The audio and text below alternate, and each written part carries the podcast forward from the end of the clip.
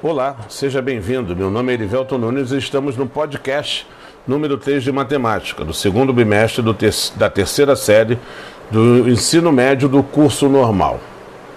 E nesse podcast iremos falar sobre matemática financeira. Na verdade, iremos fazer um breve relato sobre o surgimento da matemática financeira. Essa área da matemática, a matemática financeira, já era utilizada pelas civilizações antigas. Os sumérios, por exemplo, registravam as operações financeiras da época em tábuas, como faturas, escrituras de vendas e notas promissórias. Nessa época, um empréstimo de sementes era cobrado como uma parte da colheita seguinte, o que já era uma forma de pagamento de juros.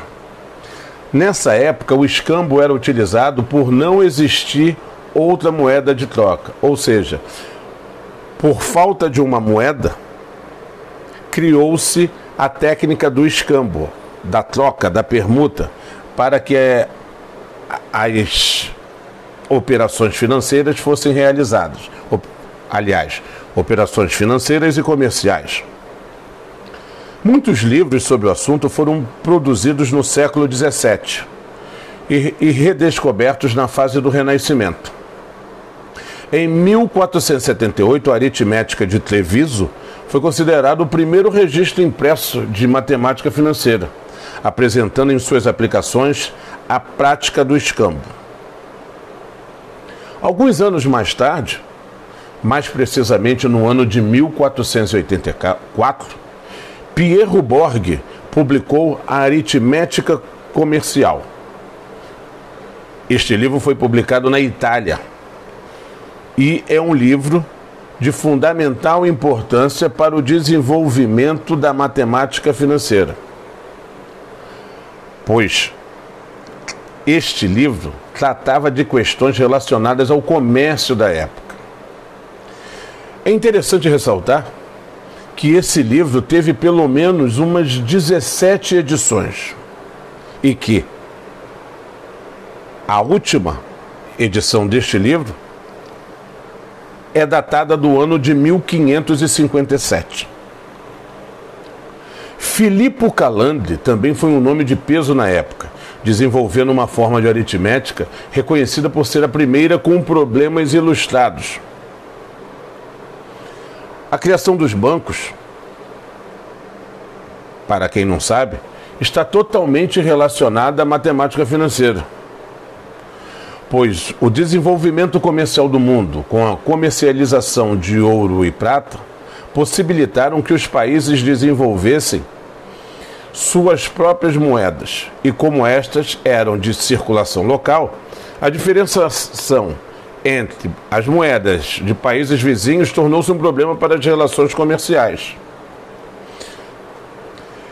Nesse período surgiram os cambistas.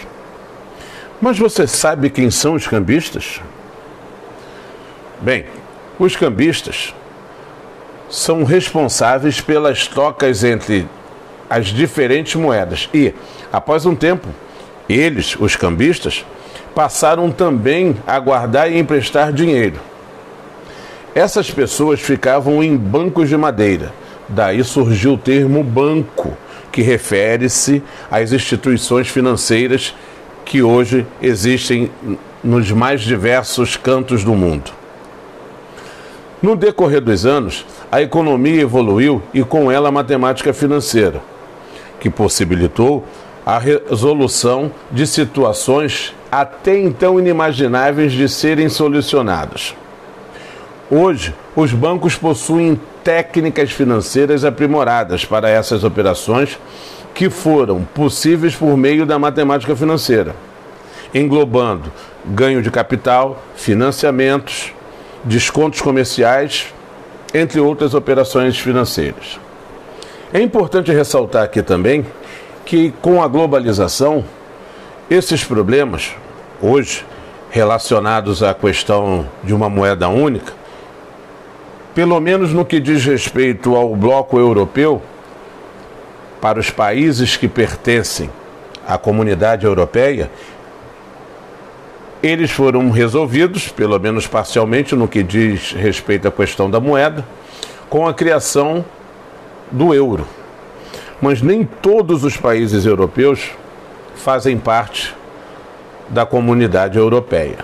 Mas mesmo assim, já houve uma iniciativa de se trabalhar uma única moeda. Viu que interessante?